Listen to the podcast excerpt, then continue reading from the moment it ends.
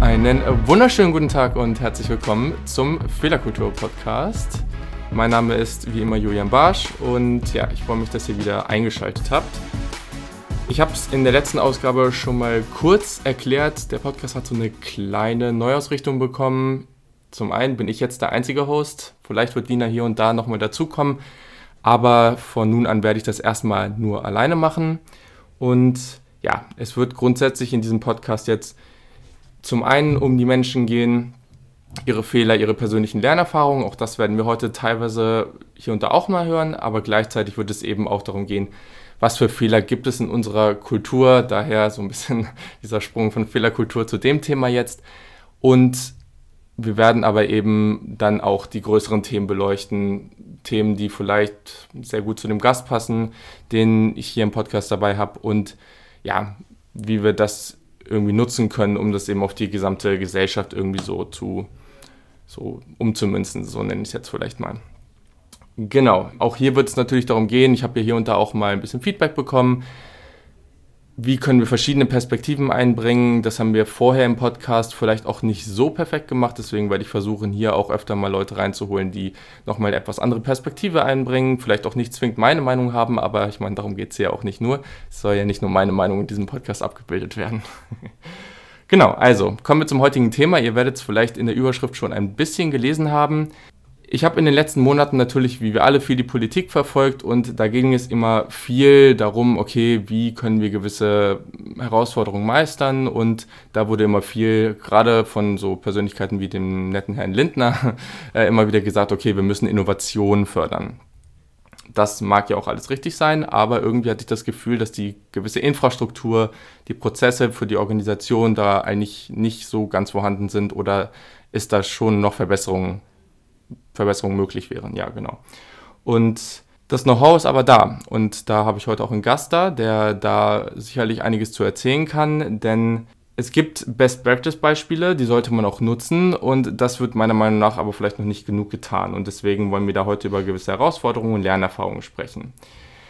Das äh, schauen wir uns natürlich bei meinem Gast mal an, der in seiner Organisation das eben auch sehr stark äh, so lebt. Und ich glaube, das sind eben die besten Beispiele, die es im Alltag immer wieder erleben und eben auch sehr stark daran arbeiten, um, um da eben hinzukommen, dass man da immer besser wird. Genau, bevor wir richtig starten, ist es ganz wichtig, hier besteht kein Anspruch auf irgendeine Vollständigkeit gerade wenn wir über Themen wie Politik oder eben andere gesellschaftsrelevante Themen sprechen, ist es, glaube ich, sehr, sehr schwierig, dass wir jetzt hier beide irgendwie das gesamte Spektrum abdecken. Deswegen, also, wenn ihr da andere Meinungen zu habt, andere Ansichten, dann schreibt mir gerne. Aber sonst jetzt nicht erwarten, dass wir irgendwie das gesamte Spektrum abdecken. Aber genau, jetzt habe ich schon lange genug geschnackt. Also, herzlich willkommen an meinen Gast. Das ist Maximilian Pan, der Director Innovations von MyMüsli. Ja, vielen Dank, Julian. Äh, ich freue mich, dass ich heute dabei sein darf.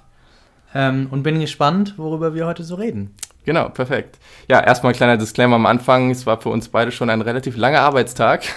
Also wenn, wenn irgendwie jetzt äh, ein bisschen Bullshit, Bullshit dabei rumkommt, äh, dann äh, schiebt es einfach darauf und wir können das sonst besser. ich glaube, äh, das, das sollte man am Anfang schon nochmal sagen. Aber genau, also wer bist du eigentlich? Was machst du so? Wie bist du da hingekommen, wo du heute bist? Ja, genau. Also ich bin äh, bei meinem Müsli, hatte der Julian ja gerade schon gesagt, zuständig für den ganzen Bereich äh, Innovation, ähm, sprich alles, was, was neuartige Kundenangebote und Zugänge sind. Wir sind so ein bisschen das, das Startup im Startup im, im Endeffekt. Ich war vorher, vor meiner Zeit bei meinem Müsli, ähm, genau, ich bin seit zwei Jahren da, ähm, jetzt in Summe, ähm, war ich auch zwei Jahre in der Strategieberatung und habe da so eher ein bisschen die Old Economy kennengelernt, ähm, kenne sozusagen ähm, sowohl Old Economy als auch eben das, das, äh, die, die Startup-Welt. Mhm. Ähm, und habe ähm, genau da verschiedenste Unternehmen auch aus Medien- und, und Konsumgüterindustrie ähm, auch für die, für die Zukunft ein bisschen fit gemacht. Mhm. Ähm, genau. Ansonsten, äh, außerhalb des Beruflichen, ähm, ich bin irgendwie begeisterter ähm, Ballsportler, alles was irgendwie Tennis, Handball, Fußball, Golf, was auch immer ist, ähm, und seit ein paar Monaten auch begeisterter Yogi. Also ich, ich mache sehr ah. gerne Yoga. ähm, genau, und, und sonst äh, verbringe viel Zeit mit, mit Freunden, Familien ähm, und, und genieße die Zeit mit denen immer sehr. Sehr gut, cool. Ich meine, wenn man da noch viel arbeitet und so, ne, dann äh, muss genau. das eben auch sein, ne? Auf jeden Fall. Genau. Sehr gut. Ich hatte mir jetzt vorgenommen, weil das Thema, was vorher im Podcast immer so primär, das, also es ging primär um die Personen und ihre persönlichen Erfahrungen, die sie so mit ihren Fehlern gemacht haben, wie sie daraus gelernt haben. Das möchte ich natürlich nicht ganz verlieren. Und deswegen würde ich gern mal jeden Podcast eigentlich mit der Frage starten, wie würdest du Fehlerkultur für dich definieren? Und das kann wirklich für dich persönlich sein, das kann auf das Gesellschaftliche, auf eine Organisation bezogen sein, ganz wie du das für dich jetzt definierst, wenn du das Wort Fehlerkultur hörst. Mhm. Ähm, also ich glaube, ich, ich, ich betrachte es so ein bisschen sowohl aus, aus persönlicher Perspektive, ähm, worin ich sozusagen mich auch letztendlich wiederfinde, ähm, und, und dann eben auch aus wirtschaftlicher Perspektive, ähm, wie es, glaube ich, auch wirtschaftlich zuträglich ist. Ähm, zum Begriff, also Fehlerkultur ist für mich, Fehler wirklich bewusst zuzulassen ähm, und, und wirklich auch zu sagen, mach Fehler, um aus diesen zu lernen ähm, und sie im Endeffekt nicht zu äh, sanktionieren ähm, oder zu bestrafen, ähm, sondern wirklich zu sagen, hey, ähm, wir, wir wollen konstant Fehler machen, um daraus zu lernen und es wirklich jedes Mal besser zu machen. Ähm, klar, ähm, der gleiche Fehler sollte nicht zehnmal passieren, sondern wirklich zu sagen, hey, wir machen äh, jeden Fehler sozusagen beim nächsten Mal besser. Ähm, mit letztendlich natürlich dem Ergebnis, ähm, dass man dadurch ähm, nicht nur konstant besser wird, man hat sozusagen eine konstant, ein konstantes Verbesserungsstreben mhm. Ähm, quasi schon in, in sich tragend, sondern auch gerade, wenn wir gleich zu Innovationen kommen, ist es, glaube ich, in so einem Lean Startup-Ansatz mhm. Ähm, eine der Grundthemen, die, die wichtig dabei sind. Denn ähm, ich glaube, es gibt ganz, ganz wenige Unternehmen, die, die mit dem ersten Schuss quasi das perfekte Produkt an den Markt gebracht haben ähm, sondern viel, viel Geld und Zeit investiert haben und dann gemerkt haben, hm, vielleicht war es doch nicht das Richtige mhm. und dann war der Fehler vielleicht äh, in dem Sinne größer und teurer, als man es vielleicht hätte ähm, sich, sich gewünscht. Mhm. Hast du in dein, also hast jetzt eben schon erzählt, was du vorher auch schon so ein bisschen gemacht hast. Wie war das da so mit der, mit der Fehlerkultur? Also auch so auf persönlicher Ebene. Jetzt, ich meine, in verschiedenen Unternehmen wird es unterschiedlich gelebt. Ich glaube, das sind alles schon so, so Elemente, auch gerade wenn du jetzt in jüngeren Unternehmen bist, da wird ja auch dieser Lean Startup-Gedanke der Fehlerkultur und dieses Fehlermachen daraus lernen ja ganz, also ist ja ein elementarer Teil davon. Ist jetzt vielleicht in der Old Economy nicht ganz so gewesen. Ähm, wie war da so dein Eindruck? Ja, absolut richtig. Also äh, Old Economy und dann sozusagen nochmal äh, zusätzlich, äh, wenn man in einer Strategieberatung ist, was am Ende ich sag mal schon so die, die Premium-Beratung ist, die dann mhm. der Kunde auch entsprechend bezahlt, ähm, ist der Anspruch an einen selber und natürlich auch an den ähm, Auftraggeber ähm, letztendlich Zero Defect. Das mhm. war am Ende auch sozusagen ähm, in, nicht in unseren Werten, aber sozusagen in unserer Mission tatsächlich der Firma ähm, sehr, sehr stark verankert. Wirklich ähm, Zero Defect. Es gibt keine Fehler von unserer Seite, denn äh, sonst werden wir unserem Premium-Anspruch als, als Beratungshaus äh, nicht gerecht. Okay. Was natürlich äh, oftmals dazu führt, habe ich eben schon gesagt, ähm, Zeit ist immer ein ganz großer Faktor. Prozesse dauern natürlich viel, viel äh, länger. Mhm. Die sind dann vermeintlich fehlerfreier, ähm, aber vielleicht dann auch nicht hundertprozentig auf die Anforderungen der letztendlich das Ergebnis abgestimmt. Vielleicht hätte man früher einen Fehler machen können und, und sagen können, hey, wie können wir es gemeinsam besser machen? Mhm. Also deswegen, äh, das ist am Ende Fehlerkultur, mhm. ähm, ein sehr, sehr kulturell geprägtes äh, Thema für mich, was eben sehr, sehr abhängig davon ist, mit, mit welchen Menschen arbeitet man in welchem Setting zusammen und auf mhm. welches Ergebnis arbeitet man auch darauf hin. Ja. Ja, 18. Okay. Das ist, glaube ich, auch schon mal eine ganz gute Überleitung jetzt äh, zu unserem eigentlichen Thema. Und zwar, ja, es soll, wie gesagt, erstmal darum gehen, um Innovation, wie kann das in der Organisation wirklich umgesetzt werden und dann wollen wir so eine Art, kennen wir aus der Schule alle, Transferleistung erbringen. So versuchen wir das nachher auch mal, mal gucken, wie gut wir unseren Job da machen. Jetzt ist My Müsli ja ein Unternehmen, was da schon relativ viel gemacht hat. Also wir haben in diesem Podcast auch schon relativ viel über New Work geredet. Da habt ihr auch schon einiges gemacht, ähm, sei das irgendwie in der Tech-Infrastruktur und solche Sachen, viel in der Cloud arbeiten und sowas. Habe ich auch schon einiges, äh, einige Unternehmen erlebt, die da noch nicht so weit sind. Also das ist schon mal, glaube ich, ganz cool. Trotz alledem müssen wir sicherlich, auch wenn wir auch über einen Innovationsprozess reden wollen, erstmal auf die Organisation als Ganzes gucken. Ihr habt da auch eine relativ eigene Organisationsstruktur oder etwas, was ich vorher noch nicht so viel gesehen habe. Versucht das mal irgendwie, kannst du auch ein paar Minuten nehmen, zu erklären, sodass es der Hörer einigermaßen gut begreifen kann. Mhm. Also vielleicht einmal noch so ein bisschen zum Hintergrund von MyMüsli, zur Geschichte, wie, zur Kultur auch, auch in der Firma und warum es letztendlich zu dieser Organisationsform auch kommen mhm. musste. Mhm ähm, würde ich, würd ich da vielleicht sogar noch ein bisschen ausholen. Mhm. Ähm, und zwar ähm, damals, äh, kann man schon sagen, also vor 13 Jahren, als mein Müsli gegründet wurde von, von Philipp, Hubertus und Max, ähm, war die Idee, hey, wir wollen personalisiertes Müsli ähm, verkaufen. Ähm, der Kunde bekommt also wirklich 100% auf sich abgestimmt und seinen Geschmack, sein persönliches Müsli. Ähm, bevor sie gestartet sind, sie waren drei Studenten aus Passau, haben sie in der Marketingvorlesung gelernt, bevor man startet mit einem Produkt oder einer Firma, macht man erstmal eine Kundenumfrage. Ja, man will ja auch keine Fehler machen. Mhm. Ähm, in dieser Kundenumfrage haben sie dann gefragt, 1000 Leute, ähm, die Frage, würdet ihr Müsli online mixen? Ähm, dabei haben 0% gesagt ja. Sprich, ähm, man hätte sagen können, okay, ähm, die Idee ist tot, äh, man lässt lieber die Finger davon. Ähm, das ist absoluter Quatsch. Ähm, Sie haben es dann. Genau, das habe ich übrigens in meinem Studium jetzt auch gelernt. So hätte man reagieren sollen, ja. Genau, Sie haben es dann letztendlich trotzdem gemacht ähm, gegen, gegen äh, dieses Ergebnis der, der Umfrage. Mhm. Und ähm, ich glaube, der, der Erfolg hat Ihnen so ein bisschen recht gegeben, ähm, dass es dann auch die richtige Entscheidung war. Ähm, das heißt, sie haben bewusst den, den Fehler in Anführungsstrichen gemacht, zu sagen, ja, äh, wir, wir machen jetzt einfach und, und wir probieren es. Mhm. Ähm, und dann wird der Markt uns schon quasi wirklich erzählen, ähm, ob er es annimmt oder nicht. Ähm, und dann können wir immer noch schauen. Aber sonst würden wir uns vorwerfen, wir haben es nie wirklich versucht. Und aus diesem, ähm, wir, wir wollen bewusst auch mal einen Fehler machen und bewusst Sachen ausprobieren, die halt eine hohe Fehlerwahrscheinlichkeit sogar haben, wo wir nicht immer sicher sind, klappt es oder nicht, mhm. ist, glaube ich, auch diese ganze Kultur ähm, bei meinem Müsli geboren. Ähm, man hat ähm, ganz, ganz viele ähm, Produktkategorien über Müsli hinaus schon ausprobiert. Ja? Wir sind, ähm, glaube ich, in vielen Produktkategorien sehr erfolgreich, wie, wie Porridge, wie die vegane Milchalternative, die Nilk, die wir haben, oder unsere Teemarke, den, den, den Tree of Tea. Wir hatten aber aber auch schon ähm, Marken wie, wie O-Saft, ähm, wo wir, wo wir äh, ja sehr, sehr stark gescheitert sind. Mhm. Ähm, trotzdem haben wir super viel daraus gelernt für dann wiederum den Start einer neuen Marke oder Produktkategorie.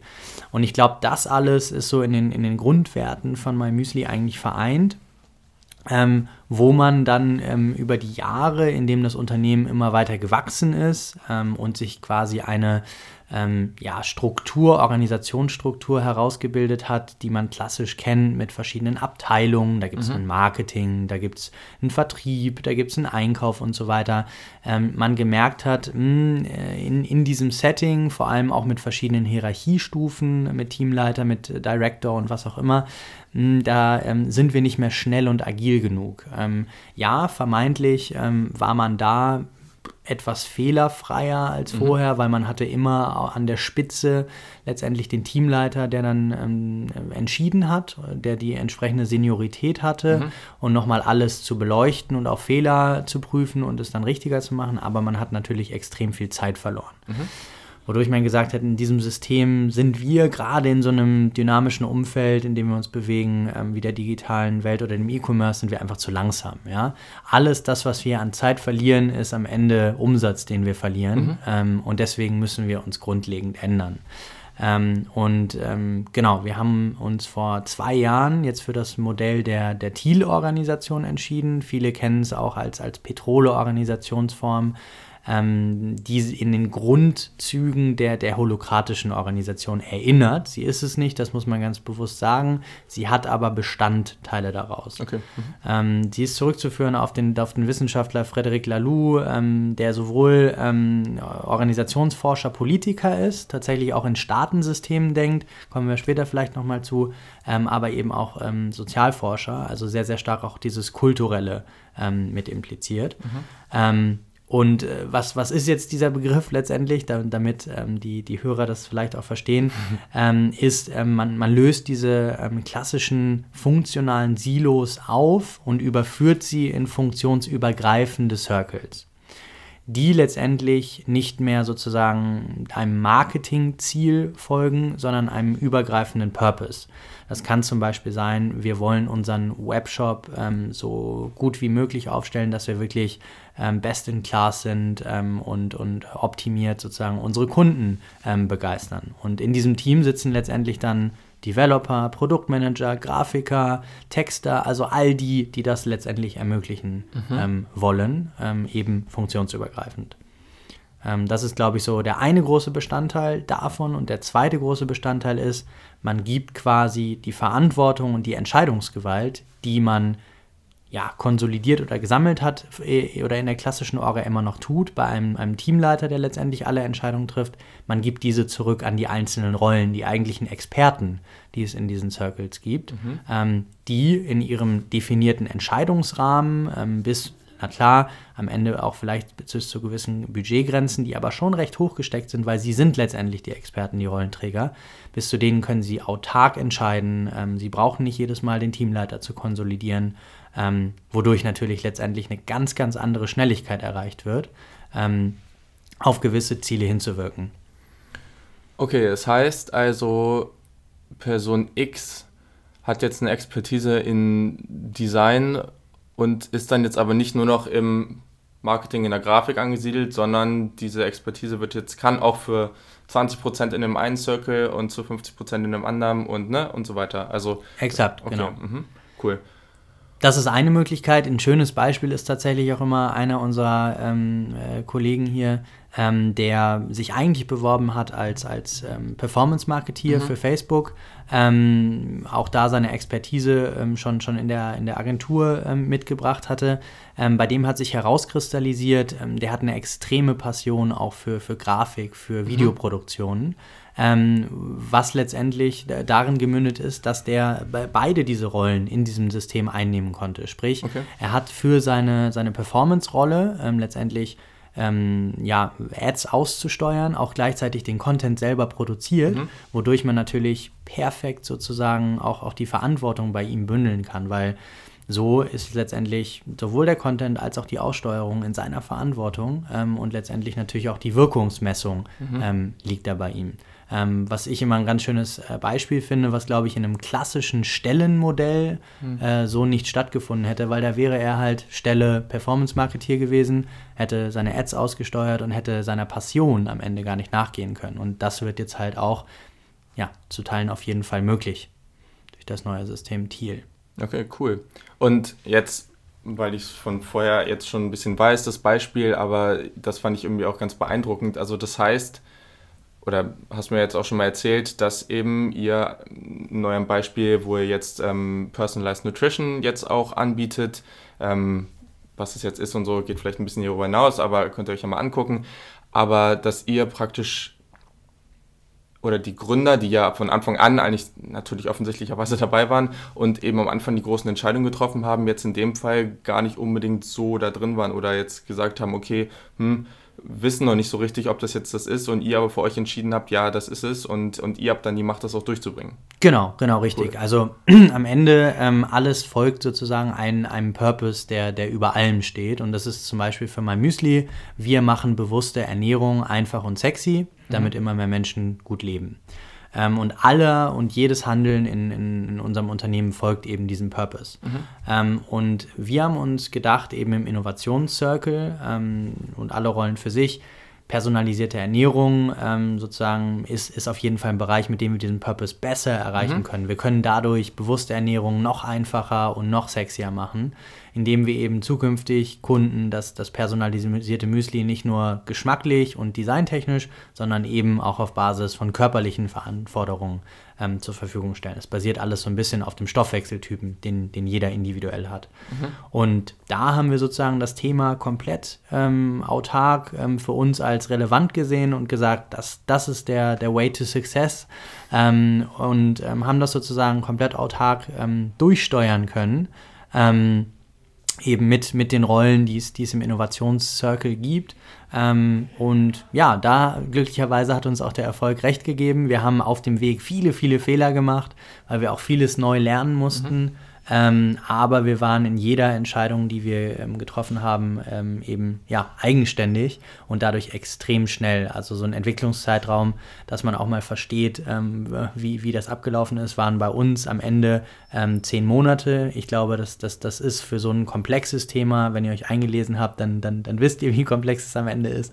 Ähm, ist, glaube ich, schon sehr, sehr schnell, wenn man sich überlegt, dass das alleine in anderen Unternehmen neues äh, Produkt oder eine neue Produktlinie teilweise schon zwei Jahre dauern.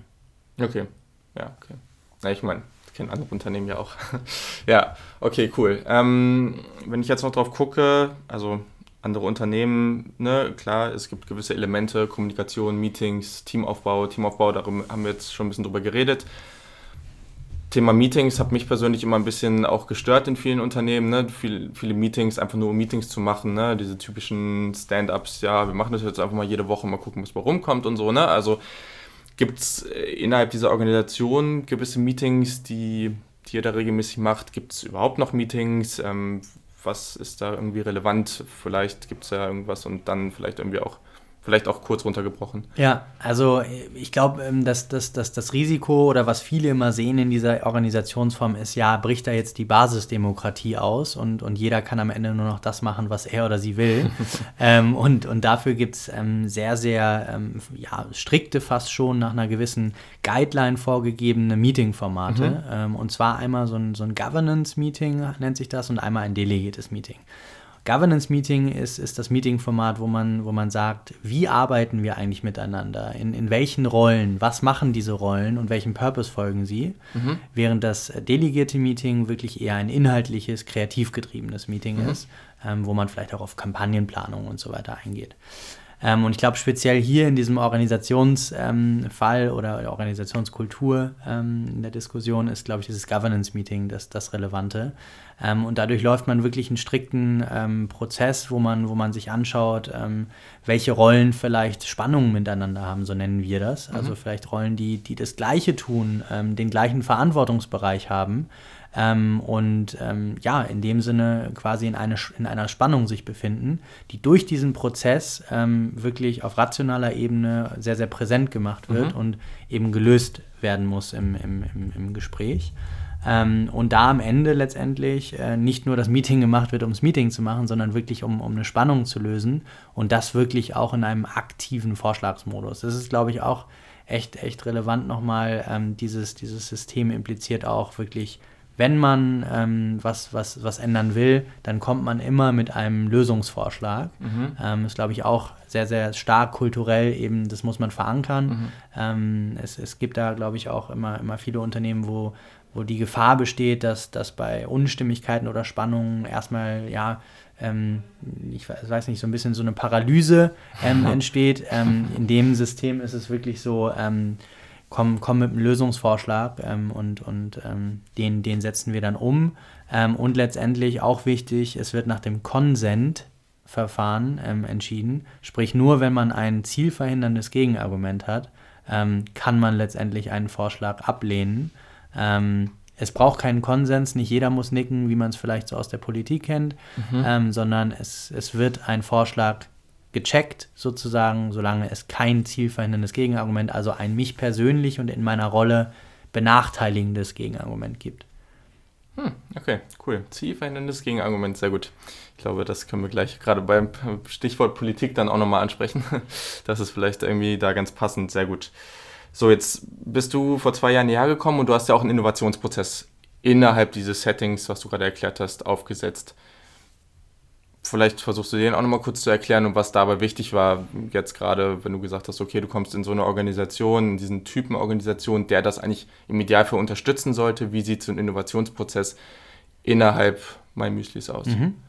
Genau, also ich habe ja eben schon gesagt, wir sind quasi das, das Startup im Startup, mhm. ähm, so, so der Innovationshub ähm, eigentlich eines, eines jungen, dynamischen Unternehmens.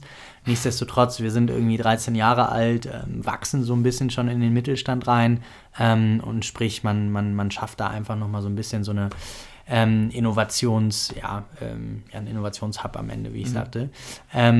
Und äh, sprich, den, den, gab es, den gab es am Ende gar nicht. Den gibt es erst seit äh, anderthalb Jahren, zwei Jahren knapp, seit ich eben da bin. Ähm, und äh, deswegen haben wir den von Grund auf neu aufgebaut. Ähm, und ähm, natürlich, wie, wie äh, baut man den letztendlich auf als Startup in Startup? Ja, in, in einer Lean Startup Methode oder mhm. nach dem Lean Startup Approach. Ähm, und was heißt das letztendlich? Ähm, das, das, das heißt, dass man eben ähm, ja, Produkte, Angebote entwickelt, ähm, die, die für uns eben oder für den Kunden letztendlich neuartig sind, ähm, nach einem sehr, sehr ähm, kosteneffizienten, leanen, schmalen sozusagen Ansatz. Man entwickelt da jetzt nicht das, das perfekteste, rundrum, schönste, was auch immer mhm. Produkt, sondern man verfährt in diesem MVP, also Minimum Viable Product ähm, Ansatz, also Minimum Viable am Ende, was ist eben gerade viable, also tragbar, mhm. um es an den Markt zu bringen und, und kann der Kunde für sich schon nutzen. Ähm, und man iteriert, also wiederholt diese Schleife, um es immer, immer besser zu machen. Das heißt, ähm, auch hier merkt ihr schon, wir haben ganz, ganz viele Fehler gemacht. Ähm, mhm. Wir haben wahrscheinlich oftmals ein Produkt gelauncht, wo, wo der Kunde gesagt hat, wow, was ist das eigentlich? Ähm, aber da ist es dann sozusagen eben auch an den Prozess, aktiv mhm. Feedback einzufordern vom Kunden ähm, und äh, zu wissen, wie geht man mit diesem Fehler um und wie macht man es beim nächsten Mal besser. Okay, das heißt, ihr setzt euch dann hin und überlegt dann ein bisschen, was ist jetzt cool oder wie würde das dann ablaufen? Ja, nee, es ist schon ein bisschen systematisierter tatsächlich. Ähm, also insgesamt hat der Prozess drei Phasen. Okay. Ähm, das ist im, im, ersten Schritt das Design Thinking. Ich gehe gleich auch nochmal auf die Phasen ein. Das ist ja. im zweiten Schritt der tatsächliche Lean Startup ähm, Ansatz und das ist im dritten das Scaling. Mhm. Ähm, also beim ersten, in der ersten Phase, dem Design Thinking, ähm, sagen wir, ähm, wir wollen erstmal Ideen generieren und die anschließend bewerten. Ähm, um die natürlich erstmal zu generieren ähm, und auch anschließend zu bewerten, brauchen wir natürlich erstmal Input. Ja, und woher ziehen wir uns den? Das kann einerseits von, von Kunden kommen, ähm, indem wir Fokusgruppen machen, indem wir Umfragen machen, mhm. Ähm, indem wir aber auch ähm, ja, unseren E-Mail-Newsletter vielleicht mal anschreiben, den, da haben wir sozusagen direkten Zugriff mhm. ähm, auf sehr, sehr viele Kundenkontakte, äh, ähm, um uns da erstmal ein Bild zu machen, was, was, was wollen Kunden eigentlich, was fehlt ihnen vielleicht gerade noch. Mhm. Ähm, als zweiten Inputfaktor sind dann natürlich Marktdaten ähm, super relevant. Wir wissen gerade so in der Foodindustrie, ähm, die USA und, und UK sind da meistens immer ein bisschen Vor Vorreiter. Okay. Ähm, sprich, es gibt oftmals auch, auch dann die Bewegung im Markt, dass, dass viele, viele Foodprodukte in, in dem Rest Europas sozusagen ähm, immer ein bisschen nachziehen in, in den USA. Ähm, und ich glaube, da am Zahn der Zeit zu sein, ist, ist auch ganz wichtig, um auch einschätzen zu können, was hat eigentlich am Ende ein Potenzial und was nicht. Mhm.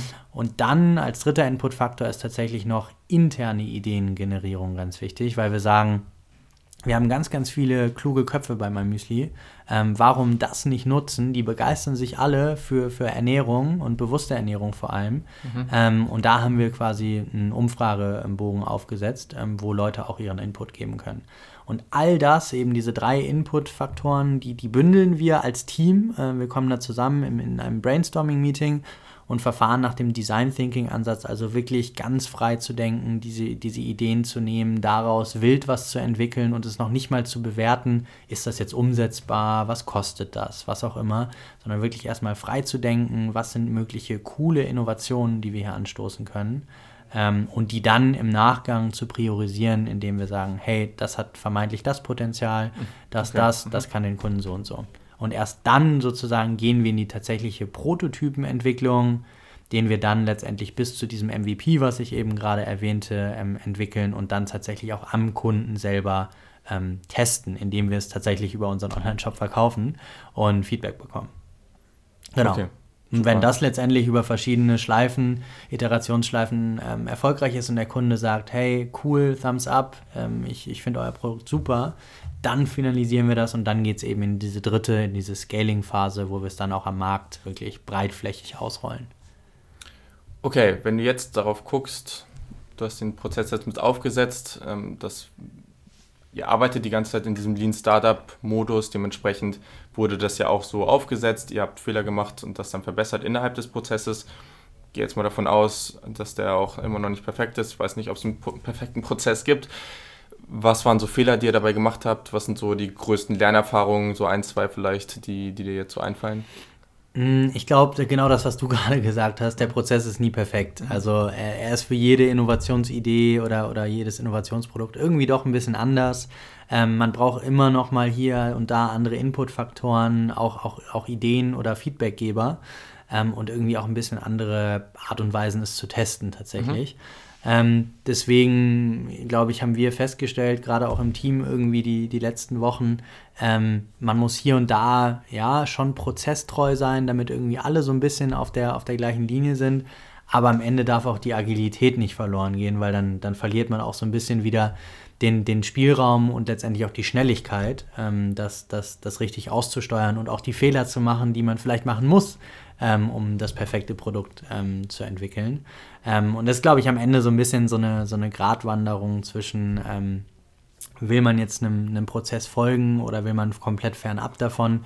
Eine gewisse Systematik ist, glaube ich, in so einem Innovationsprozess schon immer ganz gut, so seine, seine Standard- oder die Hygienefaktoren vielleicht ähm, zu, mhm. zu erfüllen. Letztendlich darüber hinaus sich Agilität, Schnelligkeit und eben auch dieses Fehler machen bewusst zu äh, erhalten, ist, glaube ich, trotzdem ganz gesund. Okay, und darüber reflektieren tut ihr dann in Form dieser Meetings? Reflektieren über den Prozess jetzt genau, selber? Genau. Ja, es ist, glaube ich, so ein bisschen auch Learning by Doing am Ende. Mhm. Ähm, wir, ähm, wie ich am Anfang sagte, äh, machen Fehler, machen viele Fehler. Ähm, man muss nur aus diesen Fehlern lernen. Das heißt, genau, in diesen Meetings, aber auch letztendlich ähm, gewisse Rollen, die sich speziell eben als Innovation Process Master ähm, in ihrem Purpose darum kümmern, dass der Prozess der perfekte wird. Ähm, was vielleicht als Purpose an sich nicht der, der richtige ist, weil vielleicht haben wir gerade gesagt, der Prozess kann nie perfekt werden. Nichtsdestotrotz kümmert mhm. sich diese Rolle darum ähm, und reflektiert eben mit, mit den anderen in unserem Circle, welche Fehler wir gemacht haben und wie man die auch im Prozess eben ja, nicht mehr macht oder beim nächsten Mal, wie man sich insgesamt verbessert. Und ähm, genau, ich glaube, das, das läuft ähm, über unsere regelmäßigen Meetings ähm, eben auch recht, recht rigide oder, oder ähm, regelmäßig ab, ähm, weil wir einfach sagen, wir haben diesen konstanten Entwicklungswunsch, wir wollen immer besser werden. Ähm, na klar, am Ende ähm, bin ich auch äh, happy, wenn dieser Innovationsprozess fehlerfrei durchläuft und wir mit dem ersten Schuss quasi das klar. perfekte Produkt am Markt haben. Aber ich glaube, wenn man den Anspruch hat, dann, dann, dann ist man oftmals enttäuscht auf der einen Seite und am anderen Ende ist die Wahrscheinlichkeit, dass man eben das perfekte Produkt so auch wirklich an den Markt bringt, sehr, sehr, sehr, sehr gering. Okay, also ich glaube, damit haben wir jetzt einen ganz guten Überblick erstmal, wie ihr arbeitet äh, und in was für einem Umfeld. Das heißt also, wie im Intro schon gesagt, das Know-how ist in diesem Unternehmen, und ich gehe jetzt auch mal davon aus, dass dies nicht das einzige Unternehmen ist, was ähm, in irgendeiner Art und Weise einen guten Innovationsprozess hat oder einer, der irgendwie für das Unternehmen funktioniert. Gleichzeitig natürlich auch an Universitäten. Ich meine, ich kann es selber auch beurteilen, weil ich es jetzt irgendwie Master studiere, dass diese Themen da besprochen werden, dass Know-how da ist, sei es bei Professoren oder eben Studenten wo kannst du dir denn jetzt vorstellen, auf die Gesellschaft geschaut, in welchen Bereichen das vielleicht so noch nicht angewendet wird?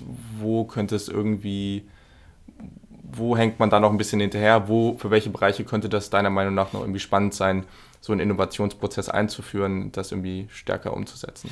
Also ich glaube, wir können, wir können sogar im ersten Schritt erstmal in der Wirtschaft bleiben. Also ich glaube, es gibt viele, viele Unternehmen, ähm, die sich aus unterschiedlichsten Gründen ähm, noch nicht dahin entwickelt haben ähm, und vielleicht sind wir auch noch nicht bei 100 Prozent, mhm. ähm, aber dass, dass man quasi diese Fehlerkultur hat und, und einen ja, effizienten und schnellen Innovationsprozess. Ähm, ich glaube, am, am, am, Ende muss in deinen Grundzügen ähm, des Unternehmens eben diese Fehlerkultur verankert sein ähm, und die muss auch bei jedem persönlich quasi ankommen. Ich glaube, ähm, wenn man gerade bei dem Beispiel zu bleiben aus dem Studium kommt, ähm, man, man, man kennt diese ganzen Modelle ähm, und ähm, man, man weiß auch vielleicht sogar schon ein bisschen, wie man sie anwendet aus mhm. ein paar Praktika, ähm, aber man, man hat noch nicht dieses Vertrauen in sich und, und auch eben vielleicht, vielleicht in, das, in das große Ganze diese Fehler wirklich zu machen, sondern ich glaube, da ist man eher nochmal geneigt, sich mehr abzusichern ähm, bei, bei, bei seinem vermeintlich Vorgesetzten ähm, oder eben auch bei anderen Teammitgliedern. Ähm, und, und da einfach, ähm, ja, vielleicht sich bewusst äh, sogar selbst ins kalte Wasser schmeißen zu wollen, wenn es denn am Ende ähm, auch alle zulassen. Ähm, beziehungsweise da sehe ich dann wiederum auch noch die Teamleiter äh, in der Verantwortung, mhm. Leute bewusst ins kalte Wasser wirklich zu schmeißen und zu sagen, hey, du hast die Verantwortung, das ist dein Baby ähm, und du kannst die Fehler machen. Ähm, wir wollen aus den Fehlern gemeinsam lernen. Ich glaube, das ist ähm, so, so auf die Wirtschaft bezogen und was ich, glaube ich, auch so jeden, jeder Führungskraft ähm, mitgeben würde ähm, der, der, der erste oder ähm, ich glaube auch am Ende der, der beste Weg, ähm, wie man nicht nur ähm, seinen, seinen Output selber besser macht, ähm, sondern wie man auch die Leute in seinem Team im besten Fall entwickelt. Mhm. Du bist ja jetzt auch, du bist ja noch keine 30, du bist Führungskraft. Ist dir das gleich so super leicht gefallen? Also so wie ich es oft kenne, wie man es aus vielen Gesprächen, Interviews, sonst was hört, heißt ja eigentlich mehr, dass Leute sich davon wegentwickeln müssen, von diesem ich will die Kontrolle haben, so zu, okay, ich muss jetzt langsam mal lernen loszulassen. War das für dich gleich einfach? Ist das für dich einfach oder fällt dir das eigentlich auch manchmal schwer? Hm, ich glaube, dieses Loslassen am Anfang und, und zu wissen, ähm, da, da ist jetzt jemand, der quasi dieses Projekt weiter verantwortet und vorantreibt, der es wahrscheinlich nicht 100% so macht, wie ich es gemacht hätte. Mhm. Und vielleicht auch meistens dadurch, dass er Juniorer ist und noch nicht so viel Erfahrung hat wie ich, vielleicht auch mehr Fehler macht. Mhm. Ähm, war ich natürlich schon am Anfang in der Überlegung zu sagen, hm, an welchen Stellen ist es jetzt vielleicht richtig, dass ich loslasse ähm, und habe da vielleicht auch an, an essentiellen Stellen nochmal oft zu viel festgehalten, was letztendlich natürlich aber dazu führt, ähm, dass, dass äh, vielleicht die, der, der, die Rolle ähm, oder der Mitarbeiter dann ähm, sagt, ja, okay, diese, diese kleinen Bits and Pieces, die schiebe ich jetzt an und wenn dann die wichtigen Entscheidungen anstehen, dann entscheidet mein Teamlead. Mhm. Ich glaube, ja, da gibt es die gibt's Leute, die sind da dankbar, wenn dann bei den wichtigen Entscheidungen auch mal ähm, der Teamleiter sagt, wir gehen jetzt nach, nach mhm. rechts und nicht nach links, wie du eigentlich dachtest. Ähm, aber ehrlicherweise, ich glaube, solche, mit solchen Leuten fühle ich mich auch nicht so wohl im Team, so heiere ich auch nicht, sondern ich sage bewusst, ich möchte die Leute haben, die, die aktiv in die Entscheidung gehen und okay. auch die Verantwortung wollen. Ähm, weil am Ende ähm, kann ich mich dadurch auch viel, viel besser, habe ich jetzt mit der Zeit gelernt, auf dann wiederum meine Verantwortungsbereiche konzentrieren. Weil ja, ähm, ja ich habe Freude daran, Leute zu entwickeln und zu sehen, wie sie sich selber auch entwickeln. Mhm. Ähm, aber ich habe eigentlich wenig Freude daran, Leute aktiv managen zu müssen und am Ende nicht mehr inhaltlich arbeiten zu können, weil ich einfach, mein Tag hat auch nur 24 Stunden. Ähm, von denen ich äh, vielleicht zwölf arbeite und zwölf Stunden nur damit beschäftigt bin, äh, meine äh, Leute irgendwie als Marionetten in die richtige Richtung zu polen. Mhm. das ist, glaube ich, so. Ja, macht Sinn. Ja, auch da wieder. Also ist ganz cool, weil das jetzt irgendwie auch für den Podcast hier so eine so eine schöne Zusammenspiel, schönes Zusammenspiel aus Fehlerkultur, organisationell, aber halt eben auch für dich so persönlich irgendwie ganz, ganz gut zusammenspielt und da auch sicherlich eine krasse Lernerfahrung ist. Aber wie gesagt, ich bin auch noch ganz am Anfang. Naja, also, klar, nein, natürlich. Ne? Aber, aber das, ich glaube, das ist jetzt, wenn es ein Learning jetzt aus dem Gespräch bisher gibt, dann ist es, glaube ich, dass das ähm, der perfekte Zustand, also dass es eigentlich immer eine höhere Vision ist, genauso wenn Unternehmen sich draufschreiben, ihre Vision und das ist dann irgendwas, wo alle sich denken, boah, das kannst du eh nicht erreichen. Ja, okay, aber es geht ja auch darum, dahin, dahin zu streben. Und ich glaube, das Exakt. ist genau das Gleiche ja. hier jetzt auch. Und sich auch selber ähm, bewusst zu machen, du kannst Fehler machen ähm, ja. und du wirst trotzdem irgendwie deinem, deinem Anspruch gerecht irgendwann. Ja. Cool. Okay, wenn ich jetzt nochmal das Thema auf die äh, tolle Politik lenke, weil ich fand ich einfach mal ganz interessant. Ich weiß nicht, wie, wie cool man da jetzt wirklich was rausziehen kann oder nicht, aber das finde ich trotz alledem irgendwie ganz, ganz spannend, weil ich habe zum einen das Gefühl, dass die Prozesse immer relativ langsam sind und, und auch die Innovation, diese Umsetzung dabei, dass es relativ langsam ist. Ähm, und das hast du jetzt eben auch gesagt, ne? Basisdemokratie, das ist natürlich nicht das Ziel dabei, aber man könnte es schnell meinen. Wenn man jetzt drauf guckt, so ein Innovationsprozess, der auch als sicherlich trotz alledem das Ziel hat, irgendwie ein Produkt so schnell wie möglich auf den Markt zu bringen, eigentlich sollte das für die Politiker, jetzt auch wenn man zum Beispiel auf, auf den Klimawandel oder sowas guckt, im Idealfall werden die auch so schnell wie möglich. Das kann man ja sicherlich auch bei dem Beispiel oder auch bei anderen definitiv so sagen. Hm. Da ist es natürlich alles komplett demokratisch, was ja auch sicherlich so einige Vorteile hat, da sind wir uns alle einig. Aber wie würdest du das jetzt mal so zusammennehmen? Also dieses, in der Politik kann man das jetzt nicht einfach sagen, da kann Frau Merkel nicht sagen, ich bin jetzt prozessverantwortlich oder ich bin verantwortlich für den Bereich und ich entscheide das jetzt einfach mal. Wie würdest du da so drüber nachdenken, wie kann man da so einen Innovationsprozess, wo man sagen will, okay, wir wollen jetzt agiler werden, wie würde das irgendwie zusammengehen? Ja, ich glaube, gerade bei dem Punkt, was du gerade sagtest, äh, Schnelligkeit, ähm, ja, in, in vielen politischen Bereichen ähm, bedarf es einer, einer Schnelligkeit, gerade beim Klima ähm, Schutz, ähm, was das System gerade noch nicht zulässt ähm, mhm. und wer weiß auch wie lange noch. Letztendlich aber ist es natürlich auch die zweite Dimension, ähm, die, ich sag mal, die, die Wirkung dessen, äh, was, man, was man produziert. Und das ist letztendlich bei uns genauso. Ja, wir müssen einerseits schnell sein mit unserem Innovationsprozess, aber wir wollen auch mit unserem Produkt begeistern und das auch nachhaltig. Mhm. Ähm, das heißt, wir, wir haben jetzt auch nicht die, die Ausrichtung zu sagen, ähm, wir pushen jetzt ganz, ganz viele Produkte nur ganz, ganz schnell an den Markt, sondern wir wollen für unseren Kunden auch am Ende einen Mehrwert stiften und das auch nachhaltig. Ähm, wir messen das in so Net Promoter Scores. Ähm, mhm. Vielleicht für die Marketeers, die werden das kennen. Das heißt letztendlich, im, um das auf die Politik wieder zurückzuführen, ja, ähm, die, die, die Schnelligkeit muss auch da sein. Ähm, am Ende muss aber die Entscheidung auch nachhaltig richtig sein, weil ich glaube, in diesem politischen Konstrukt, was wir haben, wo ähm, Entscheidungen extrem lange dauern und aber auch dann, wenn sie etwas radikaler sind oder umfassender, möchte ich es mal nennen, nicht nur unbedingt radikal, aber umfassender, ähm, sind sie auch sehr, sehr schwer durchzusetzen und oftmals noch schwerer wieder zurückzubekommen. Was oftmals nicht, also auch, auch einen positiven Effekt hat, also aus meiner persönlichen Warte gesprochen zumindest, wenn man jetzt sieht, ähm, in den USA, ähm, Trump will das Obamacare kippen, ähm, das ist irgendwie glücklicherweise noch als letzte oder eine der letzten mhm. Amtsfolgen von, von Obama in place gekommen, ähm, trotz Kongress- und Senatsgegenwind. Ähm, aber es ist in place und äh, Trump hat jetzt extrem große Schwierigkeiten, es quasi wieder zurückzunehmen. Mhm. Was natürlich aber in die gleiche Kerbe schlägt, ja, es, es dauert alles extrem lange, es ist extrem schwierig.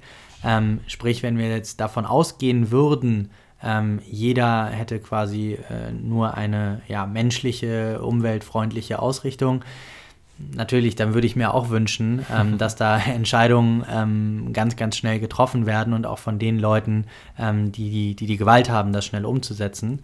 Ähm, ich glaube halt aber, dass es auch ein gewisses ähm, System braucht, was definitiv, da sind wir, glaube ich, einer Meinung, zu langsam ist aktuell, aber ein System braucht, in dem äh, verschiedene Meinungen Platz finden und die auch kontrovers diskutiert werden dürfen. Mhm. Ähm, damit sozusagen bestimmte ähm, Fehler dann doch nicht passieren, weil ich glaube, ähm, bei, bei so umfassenden Maßnahmen, die vielleicht in, in der Dimension A extrem gute Auswirkungen haben und die vielleicht auch weite Teile der Gesellschaft teilen, haben sie doch in der zweiten Dimension B ähm, vielleicht sehr, sehr negative Ausfol äh, Ausfolgen ähm, oder Folgen so rum. ähm, und wenn man jetzt sozusagen das nicht kontrovers genug diskutiert, ähm, dann ja, gibt es am Ende einen extrem großen positiven Impact, aber vermeintlich auch einen extrem großen negativen Impact. Mhm. Ähm, deswegen glaube ich, ist es schon in der Politik, wo man nochmal weitere Wellen schlägt, wo es mehr Menschen betrifft, mehr Tiere, mehr, mehr Teile der Welt, ähm, wichtig, das, das zu diskutieren. Dass es am Ende immer quasi einen Konsens oder eine Mehrheit von XY braucht und dass dort nicht in einem Konsent entschieden wird, nämlich zu sagen, nein, ich habe ein zielverhindendes Gegenargument, weil die Entscheidung, das Gesetz, was auch immer, würde die und die Gesellschaftsgruppe extrem schädigen. Wir können das so nicht verabschieden. Wäre für mich der richtige Weg, es so zu tun. Ähm, das jetzt aber irgendwie auch über politische Hürden hinweg und persönliche Agendas, die jeder da irgendwie mit sich mhm. trägt, ähm, quasi ein Konsens hergestellt werden muss ähm, oder zumindest eine Mehrheit, ähm, ist, glaube ich, oftmals der Sache hin nicht, nicht zuträglich. Ähm, und ich glaube, da, davon muss man sich so ein bisschen lösen. Ähm, ja. Hier werden gerade Fotos äh, von, von anderen Mitarbeitern gemacht. Wir sind gerade auch im Office von meinem Müsli, das muss man vielleicht dazu sagen. Genau, also deswegen die kurze Stille. Ja. Ähm, aber das ist ein gutes Argument. Das wäre jetzt auch meine nächste Frage gewesen. Du hältst also ein, dass man mehr in Konsent, also in zielverhindernden Gegenargumenten arbeiten würde, argumentieren würde, vielleicht mal, wie sich das am Ende auswirken würde, können wir natürlich jetzt hier nicht sagen, klar. Aber es wäre zumindest was, was mal sinnvoll wäre, das auszuprobieren, mal irgendwie zu testen, ob sowas klappen würde. Genau, weil ich glaube, ähm, man, man verliert extrem viel Zeit damit, einfach nur seine Meinung zu äußern, der Meinungsäußerungswillen. Ähm, und ich bin dabei und ich habe eine Meinung. Ähm, letztendlich ist das aber nicht unbedingt der Lösungsfindung immer extrem zuträglich, ja. sondern du willst ja eigentlich ähm, nur, ich nenne es jetzt mal, ähm, wertstiftende Beiträge hören, die ähm, dich, dich in der Diskussion noch elementar weiterbringen, beziehungsweise sie einfach im Keim ersticken, weil es dieses Gegenargument schon von vornherein gibt. Ähm, und, und wenn du das tätest, dann würden sich, glaube ich, extrem viele Debatten ähm, einfach nicht über Wochen im Kreis drehen, ähm, sondern dann gäbe es entweder ein Gegenargument ähm, und man, man würde das quasi im Keim ersticken oder eben nicht. Dann könnte man, glaube ich, auch den nächsten Schritt gehen. Ähm, genau, das ist, glaube ich, da, wenn wir über den, den, den Konsens mhm. sprechen, ein, ein, ein starkes ja, ähm, Argument dafür, ähm, sich vielleicht ein bisschen mehr dahin auszurichten. Mhm. Also ich glaube, das, das große Problem dabei ist natürlich, dass es hier einen klaren Purpose gibt und den Purpose da wahrscheinlich jeder oder jede Partei anders definieren würde. Oder wenn wir jetzt sagen, okay, es, es, ist Lösungsorientierung ist das Stichwort und das sollten das sollte irgendwie viel mehr so auch umgesetzt werden und es soll nicht jeder dann da vorne hingehen und erstmal seinen Senf da dann vom Bundestag irgendwie dazugeben äh, dürfen oder sollen.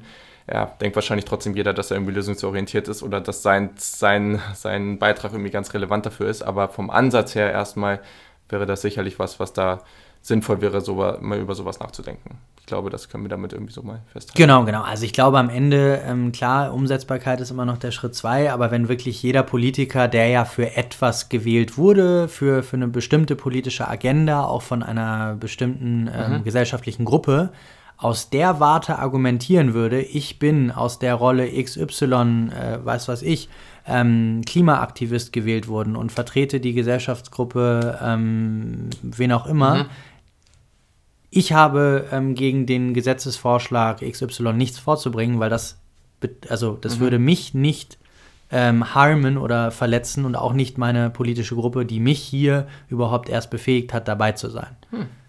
Okay, nee, das finde ich gut.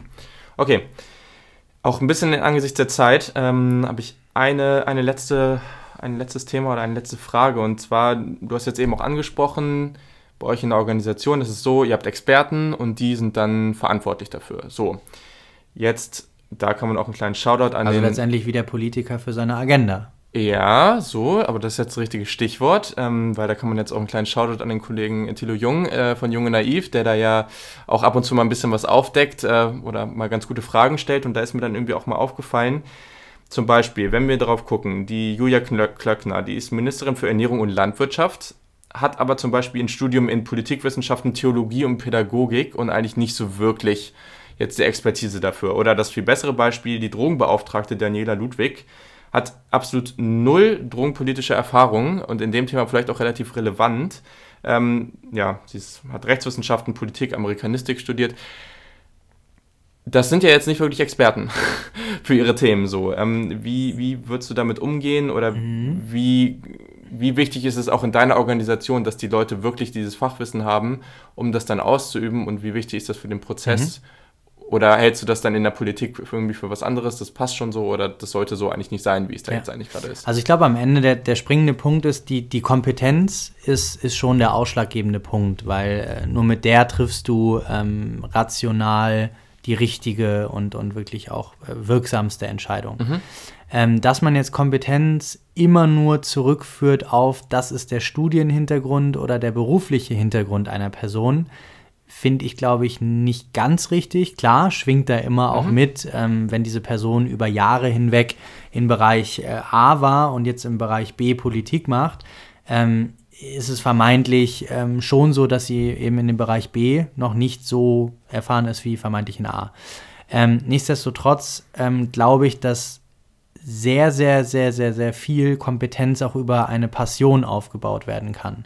Das heißt, am Ende ähm, auf meinem Lebenslauf ähm, steht jetzt auch nicht, ähm, dass ich irgendwie, ähm, ich weiß nicht, wie lange mich in das Thema Organisationslehre eingearbeitet habe. Mhm. Trotzdem habe ich dafür einfach eine ganz, ganz persönliche Passion ja, ähm, und, und glaube auch mittlerweile mit einer gewissen Kompetenz drüber sprechen zu können. Ähm, aber es war weder Teil meines Studiums, noch Teil meiner Beratungslaufbahn, noch Teil meiner eigentlichen Tätigkeit bei meinem Müsli. Das ist irgendwie am Rande passiert und es hat mich einfach gecatcht. Ähm, und deswegen glaube ich, tut man den Leuten, um jetzt auf das Beispiel ähm, der zwei Politikerinnen zurückzukommen, Unrecht, insofern man sagt, ja, auf der Vita ähm, steht sozusagen in, in ihrer ähm, ja, Erfahrung nichts drin, was direkt rückführbar ist auf diesen politischen Bereich, den sie jetzt verantworten. Wenn sie allerdings über ähm, eine persönliche Passion oder ähm, auch, auch andere Wege irgendwie an die Kompetenz gekommen sind, ähm, dann muss man, glaube ich, sagen, okay, vielleicht ist dann diese Person auch ähm, fähig, das auszuüben. Ähm, ich glaube, das Bild muss man sich machen. Ähm, ich wiederum, ähm, um da eine, eine, belastbare Aussage zu treffen, ich bin aber, glaube ich, der, der, der Vorahnung oder der, der, der Befürchtung, dass da tatsächlich auch ein bisschen was dran ist, dass die Fachkompetenz da bei anderen vielleicht äh, besser aufgehoben wäre, um es mal so rum auszudrücken. Okay, und nur, falls jetzt irgendjemand gleich gedacht hat, es geht jetzt hier nicht darum, persönliche Passion für Drogen, ist natürlich dann, äh, dann halt mehr so Könnte für das, Thema an, verstehen, genau, ja. das Thema an sich und nicht äh, durch äh, selber, durch das eigene Ausprobieren von dem Ganzen. Ja, okay, aber ich glaube, und das ist, glaube ich, auch wichtig daran, wenn du jetzt mit jemandem hier darüber redest, dann, dann wissen ja beide Parteien darüber, dass jemand eine besondere Passion für, weiß nicht, Zutat XY oder wie auch immer was hat. Genau, also das Beispiel letztendlich auch wie, wie mit dem Facebook-Marketier mit seiner genau, Grafikpassion. Genau. Ja, der hat die besten Grafikproduktionen gemacht, die es, die es, glaube ich, im ganzen Unternehmen seit Jahren gab. Und mhm. am Ende wurde er nicht dafür angestellt, weil es war auf seinem Lebenslauf in dem Sinne nicht zu finden, aber es war sein, sein größtes Hobby. Ähm, und ich glaube, bis zu einem gewissen Grad ist es, ist es auch so. Deswegen ähm, sozusagen, ich, ich, ich will mich da ja nicht im Nachhinein ähm, sozusagen steinigen lassen dafür, dass man sagt, ja, aus Passion kann jeder alles. So ist es ja definitiv auch nicht. Ich glaube, es ist ein großer Teil. Ähm, und wenn man die Eigenmotivation eben hat, mhm. ähm, sich in so einem Gebiet auch fortzubilden und, und da das anzutreiben, ist es auch ein extrem guter Katalysator, ja, da gut drin Fall. zu sein. Ähm, aber ähm, natürlich auf der, auf der anderen Seite, ähm, wenn man das jetzt mal ins große Ganze rückt und sagt, äh, 90 Prozent der Politiker in Deutschland zumindest sind Juristen ähm, aus, aus Studienwegen halber. Ja, und die haben sich dann vielleicht auf einen politischen Pfad irgendwie aus, aus Eigenantrieb auch, auch committed. Trotzdem sage ich, und, und vielleicht auch, auch, auch richtig, äh, dadurch irgendwie Kompetenz angeeignet. Auf der anderen Seite fehlt vielleicht nicht, aber auch in gewissen Bereichen dann so der nicht juristische Hintergrund, zu sagen, okay, da ist wirklich jemand aus der freien Wirtschaft, der, der sich da auskennt, da ist jemand, ähm, der, sich, der sich mit ähm, Forschung im, im Bereich ähm, Umwelt auskennt mhm. oder, oder Tierforschung und was auch immer und letztendlich vielleicht sogar kompetentere Entscheidungen treffen könnte. Ähm, ja, um genau. das nochmal so abzurunden. Okay. Mhm. Und ich glaube, der letzte Punkt von mir wäre da an der Stelle auch einfach, wir wissen es ja auch einfach nicht über die Politiker, was deren Passionen sind. Also ich glaube, da ist auch so ein Transparenzding. Wenn uns jemand erzählen würde, aus Grund A, B und C haben die halt einfach diese persönliche Passion und deswegen sind sie dafür geeignet, dann würde vielleicht auch ein Thilo Jung sagen, ja, okay, das macht Sinn, aber uns erzählt ja niemand was und deswegen ist, geht er dann unzufrieden aus der Pressekonferenz. Ich glaube, das ist da vielleicht auch nochmal ganz relevant. Okay, ich glaube, wir könnten jetzt hier noch lange weiter schnacken, aber das zeitliche Limit ist auch schon eine Minute überschritten. Also dann äh, an der Stelle, mir hat es viel Spaß gemacht. Vielen Dank schon mal an dich, dass ja, du dabei warst. Vielen Dank auch. Hat mir Spaß gemacht. Ja, sehr schön. Und äh, genau, lieferst du irgendwo Content? Kann man dir irgendwo folgen oder so? Oder? Äh, tatsächlich nicht in, in, in, in, den sozialen Netzwerken. Ich, ich liefere primär äh, Content im, im nicht-digitalen, äh, okay, nämlich in auch, meinem privaten. Das ist auch gut. Sehr gut, okay, cool. Aber dann verfolgt ähm, irgendwie weiter mein Müsli. Da gibt es ja auch mal wieder neue Sachen, für die dann primär du und dein Team irgendwie gesorgt hat. Also ich glaube, da gibt es dann auf jeden Fall, wird man noch viel hören. Und ja, an die Zuhörer auf jeden Fall vielen Dank fürs Zuhören. Das war auf jeden Fall wieder sehr, sehr cool, dass ihr eingeschaltet habt. Wenn ihr Feedback habt, meldet euch auf jeden Fall. Ähm, und nicht nur Feedback, auf jeden Fall auch Fragen oder Vorschläge für neue Gäste. Da bin ich auch immer sehr, sehr happy drüber. Könnt ihr auf jeden Fall Instagram und Twitter at Fehlerkulturpod, also wie Pod, aber ohne das Cast, das äh, war, da war nicht mehr genug Platz für. Und genau, sonst schreibt gerne eine Mail an fehlerkultur at gmail.com. Und ja, sonst, wenn ihr den Podcast unterstützen wollt, auf jeden Fall schreibt eine Review auf Apple Podcast, würde ich mich darüber freuen. So, das kostet kein Geld und euch nur ein bisschen Zeit und würde mir sehr helfen. Ich glaube, das ist irgendwie ganz entspannt. Und an dieser Stelle ja, hoffe ich, dass ihr ein bisschen was aus dem Gespräch mitnehmen konntet. Vielleicht jetzt mal in eure Unternehmen, in eure Prozesse, egal was für ein Prozess es ist, da reingehen könnt und ein bisschen was mitnehmt, äh, ein bisschen was verändert, vielleicht mal ein bisschen drüber nachdenkt, bis reflektiert. Das wäre ganz cool. Und ja, sagt uns dann gerne Bescheid, was daraus geworden ist. In diesem Sinne hoffe ich, es war hilfreich und ich wünsche euch eine schöne Woche. Bis zum nächsten Mal.